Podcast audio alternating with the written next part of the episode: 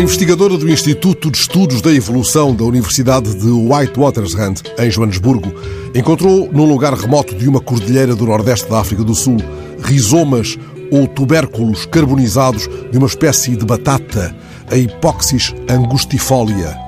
Sofisticadas técnicas de datação, entretanto utilizadas, permitiram concluir que se trata de partes subterrâneas das mais antigas plantas comestíveis encontradas no mundo. Estes rizomas ainda são utilizados na alimentação em muitas zonas rurais da África, onde são cozinhados nas brasas de uma fogueira. O jornal El País deu a notícia ao princípio da noite de ontem e escreveu em título: Os humanos já assavam batatas há 170 mil anos. Eu tinha acabado de jantar, mas a notícia deu-me fome e lembrei-me de uma passagem do volume 5 do Diário de Torga, em que certa tarde, em Ovar, o caminhante observa alguém que semeia batatas. Nessa tarde de fevereiro de 1950, Torga diz ter compreendido a que distância está o operário do camponês e que longo caminho será preciso percorrer para que as duas forças se conjuguem. Torga dá o exemplo de um mineiro de Gales que, a todo o tempo, escreve ele, agride a terra com raiva e desespero.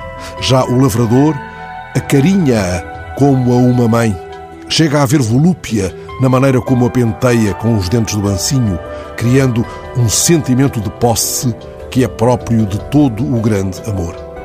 Torga conclui essa reflexão breve explicando porque todo o operário é revolucionário e todo o camponês reacionário. Um tem ideias, o outro raízes.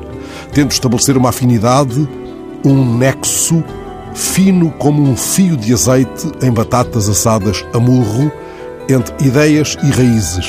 Juntar ideias e raízes. E dou comigo a pensar que Benjamin Pereira, o admirável andarilho, teria gostado de partir pedra sobre esta passagem do volume 5 do Diário.